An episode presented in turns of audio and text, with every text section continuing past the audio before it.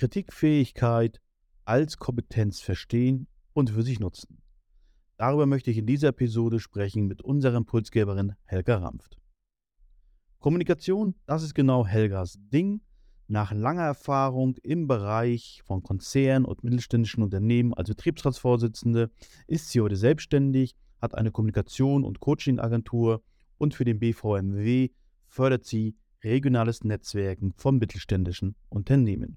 Außerdem ist sie ehrenamtlich tätig als Trainerin und vieles, vieles mehr. Kommunikation ist also ihre tägliche Berufung. Und deswegen freue ich mich auf das Gespräch mit ihr in der Episode Kritik ein echter Grund zum Feiern. Mittelstand hautnah, der Podcast mit den Impulsen aus der Praxis für die Praxis, mit den Themen, die den Mittelstand bewegen und den Lösungsansätzen, die ihn voranbringen. Hallo Helga, schön, dass du es geschafft hast, dabei zu sein beim Mittelstand hautnah. Wir wollen ja heute über Kommunikation reden, das habe ich schon im Teaser angekündigt. Da habe ich unter anderem auch gesagt, dass du ehrenamtlich als Trainerin unterwegs bist. Vielleicht magst du das noch ein bisschen genauer beschreiben. Äh, was für Trainerin bist du denn? Ja, erstmal herzlichen Dank für die Einladung, dass ich heute mit dir sprechen darf. Finde ich super. Ähm, als Trainerin bin ich im Sportverein für Gerättouren zuständig. Ähm, habe da die ganze Bandbreite von Kindern ab sieben oder acht Jahren ähm, und die älteste Turnerin hat ungefähr mein Alter. Ja. Also, das ist ja auch eine ganz besondere Form der, der Kommunikation, die du da betreibst. Und dann bist du ja ziemlich breit aufgestellt äh, in Sachen Kommunikation. Ähm, ich möchte mit dir heute ein Thema besprechen als Kommunikationsprofi. Ähm, Fehlerkultur, Kritik, das ist ja ein großes Thema, wird aber häufig von der Position betrachtet, ein Vorgesetzter soll doch empathisch Kritik üben, er soll gutes Feedback geben, er soll darauf achten, wie er mit seinen Teammitgliedern redet. Ich würde ganz gerne das heute mal umdrehen und sagen, okay, wir betrachten das mal aus der Perspektive, dass Mitarbeiter den Chef kritisieren. Ähm, da passiert ja auch was mit dem Chef. Ähm, was sind denn so deine Erfahrungen dazu? Ähm, aus meiner Erfahrung raus haben Mitarbeiter eher selten den Mut, den Chef zu kritisieren. Eher wird es untereinander besprochen, was gerade nicht so gut läuft, was aber natürlich viel Potenzial ähm, verloren, oder dadurch geht viel Potenzial verloren für das Unternehmen, weil wenn man damit offen umgehen würde, wäre das halt ganz viele Möglichkeiten, äh, Wachstum zu generieren, die, die Teams besser zusammenwachsen zu lassen und auch Fehler auszuhebeln. Ähm. Also wäre deine Empfehlung auf jeden Fall auch, diese Form der Kritik am Chef zu fördern? Grundsätzlich, also in beide Richtungen. Jetzt ist ja. bekannter ist natürlich, dass der Chef sagt, du hast das und das nicht richtig gemacht, du hast das und das falsch gemacht oder nicht rechtzeitig abgeliefert. Aber grundsätzlich, wenn man das in beide Richtungen geht und man das auf, auf gute Füße stellt, ähm, also wirklich ähm, im Unternehmen nicht nur darüber spricht oder so tut, als hätte man es, sondern das wirklich in die Umsetzung bringt, dann kann da richtig viel passieren und ähm, das wird sich sehr positiv aufs Unternehmen und auch auf die Mitarbeiterbindung auswirken. Ja, jetzt hast du mir selber den, den Vorschlag gemacht, diese Episode zu nennen, Kritik ein echter Grund zur Freude. Vielleicht kannst du das noch ein Stück weiter ausführen.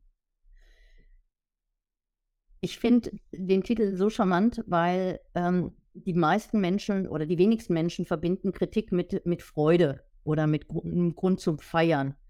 Ähm, weil erstmal kommt ja unser Ego rein und sagt, boah, da kritisiert mich jemand, äh, der ist jetzt erstmal doof. Weil der will mir ja was. Das ist aber nicht so. Nicht immer. Da muss man dann jetzt nochmal in die Tiefe steigen, wo fängt ähm, konstruktive Kritik an und nicht alles, was als konstruktive Kritik benannt wird, ist auch wirklich konstruktiv, sondern nur ein versteckter Schlag auf die Mütze. Ähm, manche Sachen ähm, sind sehr konstruktiv gemeint, auch wenn sie erstmal nicht den Anschein haben, weil da steht man sich selber ein bisschen im Weg, wenn man Kritik noch nicht so gut annehmen kann. Ähm, es erwartet aber auch keiner, Kritik sofort annehmen zu müssen. Mhm. Das hat aber wiederum ein Kommunikationsthema hinter sich. Wenn ich sage, ähm, wenn ich zum Chef gehe und sage, hey Chef, das und das hast du nicht in Ordnung gemacht, dann kann das sein, dass der im ersten Moment sagt, äh, ja, jetzt verlass mal bitte das Büro und lass mich mal hier in Ruhe weiterarbeiten. Es kann aber auch sein, so habe ich es auch schon erlebt, dass der zwei Tage später kommt und sagt, können wir darüber nochmal sprechen? Und das mhm. als sehr wertschätzend. Erstmal war ich natürlich zwei Tage ein bisschen, ich wusste ja was, gell? aber äh, nach den zwei Tagen war das ähm, sehr angenehm, weil er hat sich angehört, was ich zu sagen habe. Und in dem Moment habe ich mich auch wertgeschätzt gefühlt. Er wollte dann nochmal genauer wissen, mehr Details wissen, wie ich darauf gekommen bin. Und äh, ich durfte halt ganz wertfrei meine, mein, meine Sichtweise der Situation darlegen. Und dann hat er darauf auch geantwortet. Er hatte dann die Zeit, drüber nachzudenken und konnte darauf dann auch konkret antworten. Und dann hat sich daraus was richtig Gutes entwickelt. Ja. Ist es so ein Punkt, dass wir generell in der Kommunikation unseren Gegenüber vielleicht zu wenig Zeit lassen, dass wir immer eine sofortige Response erwarten und sagen, ich will jetzt eine Antwort haben, anstatt zu sagen, ja, ich kritisiere jetzt auch die Person. Ich persönlich glaube ja nicht, dass man nur Sachkritik üben kann, die nicht irgendwie doch gekoppelt ist an der Persönlichkeit, an die Menschen, an denen man sie richtet. Ja. Ähm, müssen wir lernen, unser Gegenüber auch Zeit zu geben, über das Gesagte nachzudenken? Passiert das zu wenig? Chris, du sprichst mir so aus der Seele, das kannst du dir gerade nicht vorstellen. ähm, wir kennen es aus Talkshows, wo ähm, Szenen hintereinander geschnitten werden. Ähm, die Antworten kommen so schnell, dass man gar nicht vermutet, dass, der, dass das Gegenüber schon zu Ende gehört hat, was gesagt werden muss. Das ist ein vorgeschriebener Dialog, der da präsentiert wird. Im echten Leben ist es natürlich anders. Dann passiert etwas und wenn ich, ich will mal gerade aus dieser 1 zu 1 Situation weg in einem Meeting, wenn du in einem Meeting sitzt mit mehr als zwei Leuten und du antwortest oder du, jemand stellt eine Frage und du antwortest nicht schnell genug, dann bist du ja quasi schon ähm, nur Platz zwei oder Platz drei. Das mhm. heißt, du musst im Prinzip schon während ein, ähm, ein, ein Sprecher etwas erklärt oder etwas fragt, musst du dir ja schon während der Frage Gedanken über deine Antwort machen, die möglichst sinnig und natürlich perfekt sein soll. Ähm, wenn ich aber die Chance habe, zu warten, bis er zu Ende gefragt hat, dann kann ich in Ruhe drüber nachdenken, ohne dass es gewertet wird als Nummer eins, zwei oder drei, dann kann ich mir auch Zeit lassen und die Antwort wird qualitativ hochwertiger werden, weil ich habe zumindest auch alles aufnehmen dürfen, was derjenige gesagt hat und muss mich nicht im Wettbewerb gegen die anderen behaupten. Mhm. Also kann man da in der Kommunikation auch ganz viel das ähm, ähm, im Vorfeld schon bewerkstelligen, dass man diese Sprechkultur, diese Redekultur wirklich auch in den Raum stellt vor einem Meeting. So wie man sagt, es darf alles gesagt werden, äh, es wird nichts persönlich genommen, kann man auch sagen, und ich möchte keine Antwort hören, bevor nicht eine, eine halbe Minute rum ist. Meinetwegen. Nur mal was zu sagen. In, in diesem Sinne so eine Art Schweigeminute äh, einführen. Wer, äh, wer zu schnell antwortet, macht was ins Phrasenschwein. ja. Ähm, sehr, sehr, sehr spannend, aber ich sehe das, seh das ähnlich. Ähm, ich erlebe es ja auch wirklich tagtäglich. Ähm, lass uns mal so ein bisschen über den Stressfaktor reden, weil Kritik ist ja immer erstmal eine unangenehme Sache für beide. Ja, also, du hast ja gesagt, es fällt ja auch dem Teammitglieder nicht immer leicht, zum Chef zu gehen und ihn jetzt zu kritisieren. Ähm, ich weiß aber auch, dass es vielen, vielen Chefs schwerfällt, Mitarbeiter zu kritisieren. Ja. Ähm, weil du sprichst letztendlich immer Fehler an und die haben meistens Sachgrund, äh, vielleicht fehlendes Wissen, fehlendes Know-how, fehlende Möglichkeiten irgendetwas. Ähm, manchmal sind es auch tatsächlich persönliche Dinge. Ähm, aber auf jeden Fall trifft es denjenigen ja erstmal. Kannst du irgendwas sagen, dass du die Idee, wie ich diesen Stressfaktor einfach reduzieren kann? Ähm, den Stressfaktor kann man relativ einfach, relativ einfach, relativ äh, einfach ähm, minimieren, indem dass man eine Fehlerkultur etabliert, wie du das eben schon angedeutet hast. Wenn du eine funktionierende Fehlerkultur lebst im Unternehmen, dann hast du die Möglichkeit, dass du etwas sagen darfst und der andere die Chance hat, sich das in Ruhe anzugucken. Der muss nicht sofort reagieren, der muss auch nicht innerhalb von einer halben Stunde reagieren. Der sagt bitte Dankeschön, dass du mir das gesagt hast. Ich denke da mal drüber nach, weil jeder von uns hat dieses unangenehme Gefühl, trägt er in sich. Und je nachdem, was es für ein Thema ist, ein Herzensthema wird einen immer mehr triggern, wo man meint, dass man sehr gut ist und sehr, sehr äh, gut aufgestellt ist. Das wird einen mehr triggern als andere Dinge. Den anderen triggert was anderes, gerade weil er eine Situation hatte, wo das Thema schon mal bespielt worden ist oder weil es eh gerade präsent ist. Und dann kommt das zweite und das dritte Tröpfchen auf den heißen Stein. Und ähm, wenn ich die Möglichkeit gebe, die Zeitschiene rauszunehmen, so wie langsamer, langsamer Sprechen, also langsamer, äh, langsamere Dialoge, ähm, auch die Möglichkeit gebe zu sagen, ja, auch wenn ich das jetzt anfixt, so und so ist die Sachlage, das ist mir aufgefallen. Ähm, als, äh, bei dir als Mitarbeiter, kannst du da bitte drüber nachdenken und können wir da morgen oder übermorgen nochmal drüber sprechen. Dann nehme ich den Druck raus, sofort etwas sagen zu müssen. Ich kann, indem, dass ich ja selber nicht sofort auf Krawall gebügelt bin als, als ähm, Unternehmer und sage, äh, du musst mir jetzt aber Rede und Antwort stehen. Jetzt will ich sofort eine Antwort haben, weil ich muss das Problem hier lösen.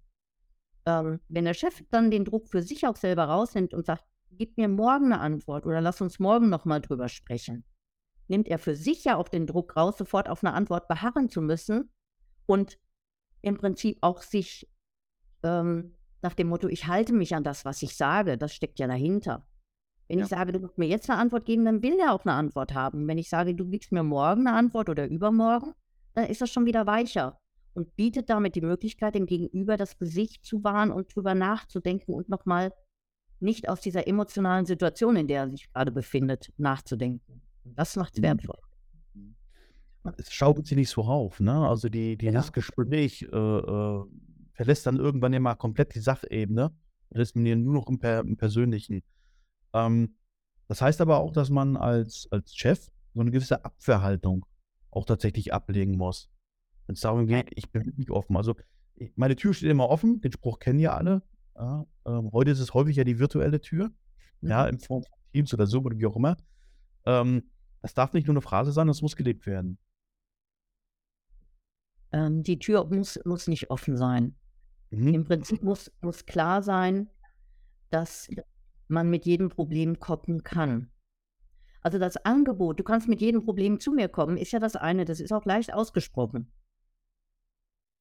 Die Hürde liegt für den, der, der kommen muss, nach dem Motto, ich habe zu Hause ein Problem, weil meine Mutter, mein, meine Frau, Kind, krank, was auch immer, kann ich, ich weiß, es geht gerade nicht, aber finden mir eine Lösung, dass ich nach Hause kann. Also solche Dinge muss man ja erstmal überwinden. Ähm, aber auch dann zu sagen, die, ähm, du kannst mit allem zu mir kommen und wenn du mit Kritik kommst, erwarte nicht, dass ich dir sofort antworte. Auch ich möchte mir die Möglichkeit rausnehmen, darüber nachzudenken.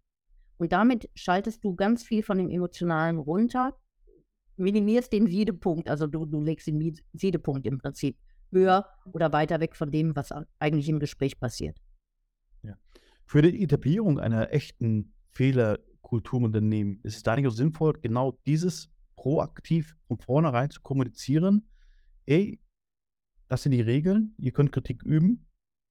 Bleibt nach Möglichkeit sachlich. Ja, und gebt denen, den ihr kritisiert, auch die Chance, darauf zu reagieren, nachzudenken.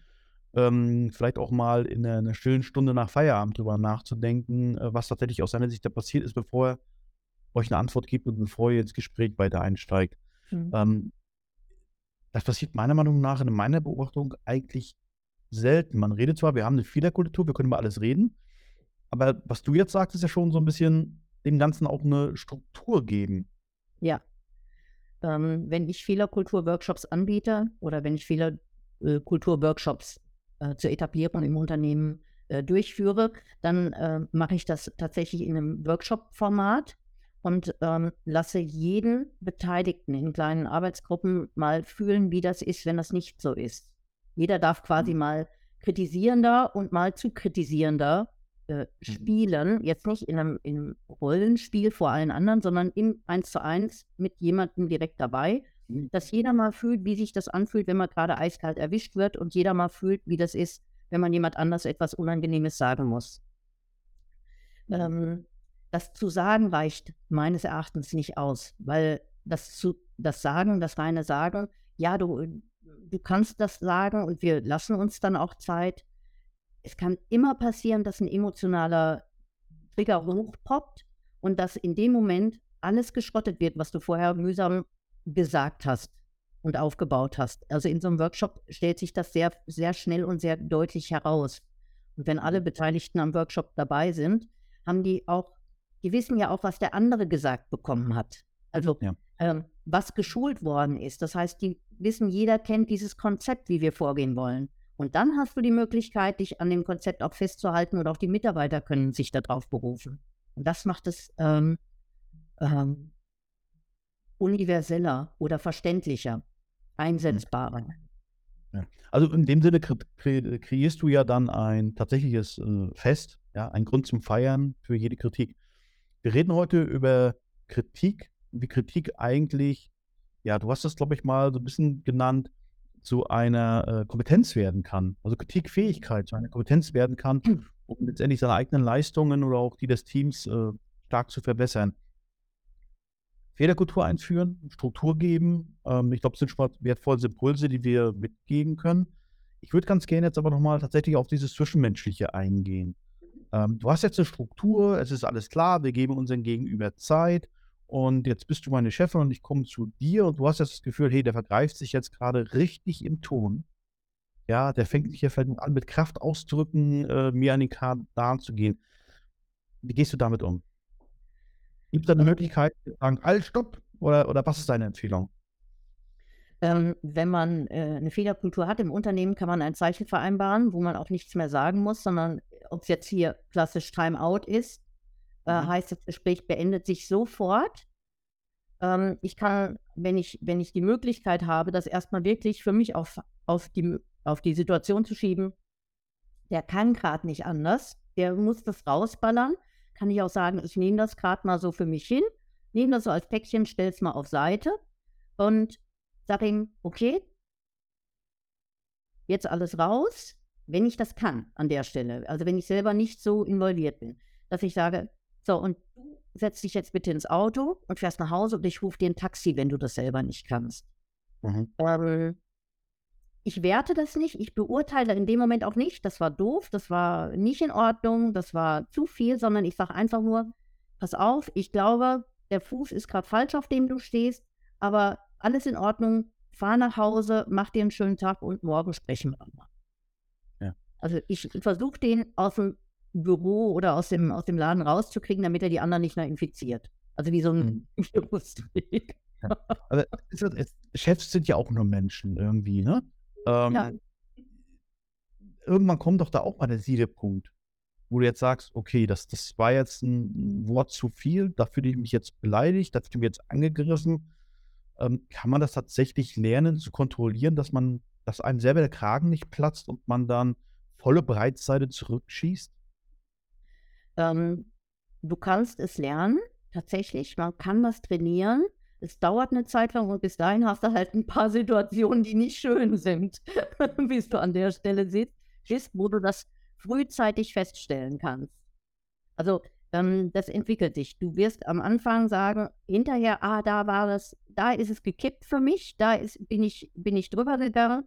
Ähm, später, wenn du das ein paar Mal äh, durchexerziert hast, kommst du früher und merkst, ah, gleich, gleich bin ich an dem Punkt, wo es nicht mehr weitergeht. Dann kann ich sagen, entweder verlasse ich jetzt das Gespräch oder mein Gegenüber verlässt das Gespräch. Wenn ich diese Kultur ver äh, vereinbart habe, taktisches Zeichen, wie auch immer, ähm, und damit ist alles gesagt, dann braucht auch keiner mehr ein Wort darüber zu verlieren. Wir setzen das später fort, das Gespräch oder morgen, wie auch immer. Ähm, das funktioniert. Als Chef kann es dir natürlich passieren, dass dir stehen ja andere Situationen auch im Hintergrund oft, ähm, dass der dann wirklich auch äh, laut wird. Und dann gilt es natürlich, hinterher zu sagen, ja, das war nicht in Ordnung und auch dann muss ich lernen, mich zu entschuldigen. Auch als Chef, mhm. wenn ich mich im Ton vergriffen habe.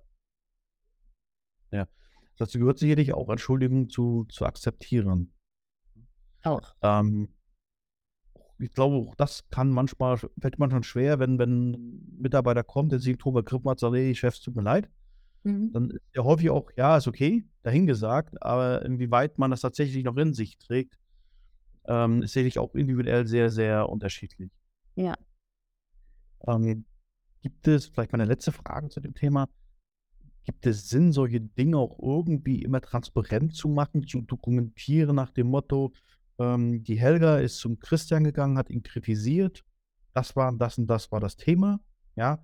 Daraus haben wir folgende Schlüsse gezogen. Wir wollen Dinge ändern oder ähm, so in der Art, dass man oder dass man das so als, als Role Model, als, als Blaupausen nehmen kann, um auch auf zukünftige oder tatsächlich zu zeigen, hey, Kritik führt zu Erfolgen. Mhm. Ähm, Gibt es da Sinn, das zu dokumentieren und wenn ja, in welcher Art? Ähm, ich würde die ähm, Fehler, die auf, ähm, sich auf den Arbeitsprozess auswirken, die würde ich äh, in irgendeiner Form schon dokumentieren, aber nicht, wer ist zu wem gegangen, sondern mhm. äh, sachlich auch, es hat sich herausgestellt, dass dieser Prozess, das Produkt so und so äh, anders angegangen werden kann oder dass wir da äh, gewinnen in dem Moment.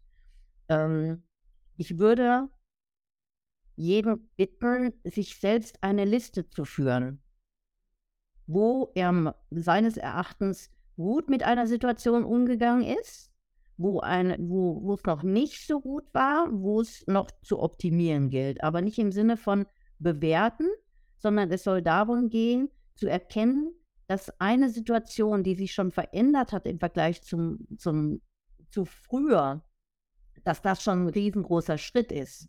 Und diese, diese kleinen Striche, die gut sind, die zu feiern. Mhm. Nicht, nicht die, die schlechten, die schreibt man zwar auch auf, dass man aber sieht, von zehn, Position, von, von zehn Situationen habe ich zwei schon richtig gut im Griff gehabt. Wie cool ist das? Und auch selber zu merken, ich kann mich ändern. Viele sagen ja, ich kann mich ja nicht ändern. Ich will mich auch gar nicht ändern. Ich bin ja gut so, wie ich bin. Ja, natürlich, aber im Team ist man halt anders als äh, nur, nur sich selbst verpflichtet. Jetzt würde ich doch noch zum Abschluss ganz gerne wissen, ähm, ob du eine Präferenz hast. Du hast ja zwei Möglichkeiten, Kritik zu üben. Immer die mhm. offene Kritik, Christian kommt zu Helga, ja, oder auch die anonymisierte Kritik. Ich sag mal, kennt man diese Mitarbeiterfragenbögen, äh, die dann nicht nachvollziehbar sind. Von wo kommt die Kritik und manchmal auch nicht, an wen richtet sie sich? Das ist sehr allgemein gehalten. Ähm, zwei Fragen dazu. Was würdest du empfehlen, einzuführen oder zu leben? Und die zweite Frage, ähm, was denkst du, hat führt schneller zu erfolgen? Die anonymisierte Kritik, weil Leute vielleicht auch trauen zu kritisieren, die es vielleicht sonst nicht trauen würden, oder die direkte Kritik, weil sie dann doch greifbarer ist? Ähm, äh, tatsächlich zur ersten Frage, ich würde beides nutzen, um als Unternehmen voranzukommen.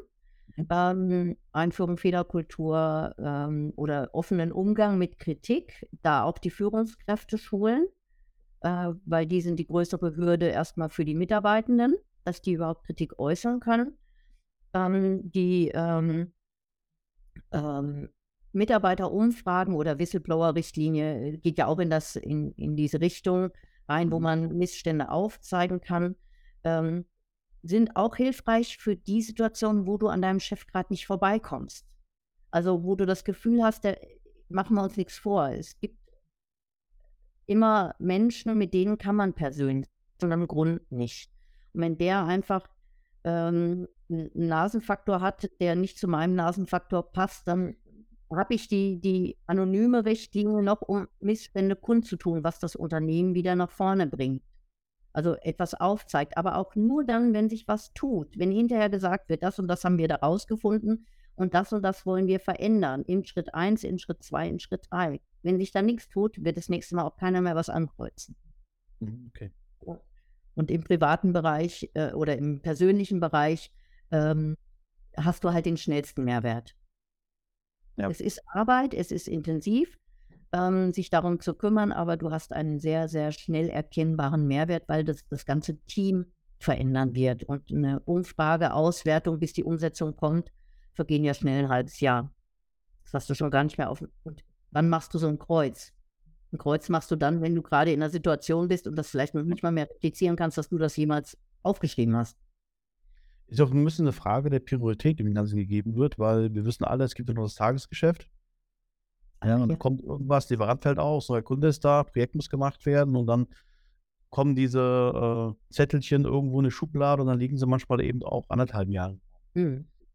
Helga, vielen, vielen Dank. Ich glaube, wir haben eine ganze Menge Impulse gegeben. Wer dann sich mehr zum Thema austauschen möchte, den empfehle ich einen Blick in die Shownotes zur Episode. Dort haben wir natürlich ein bisschen die Bio verlinkt von der Helga und natürlich auch ihre Kontaktdaten. Ich danke dir, Helga. Ich danke den Zuhörern und wünsche euch viel Spaß bei den nächsten Folgen von Mittelstand und nah. Vielen Dank, dass ich da sein durfte. Hat mir riesig Spaß gemacht und wünsche euch äh, ganz viel Erfolg auch für die ganze Podcast-Serie. Weitere Impulse gefällig? Sehr gerne. Klicken Sie in weitere Folgen mit aktuellen Themen, die auch Sie betreffen. Eben Mittelstand. Hautnah.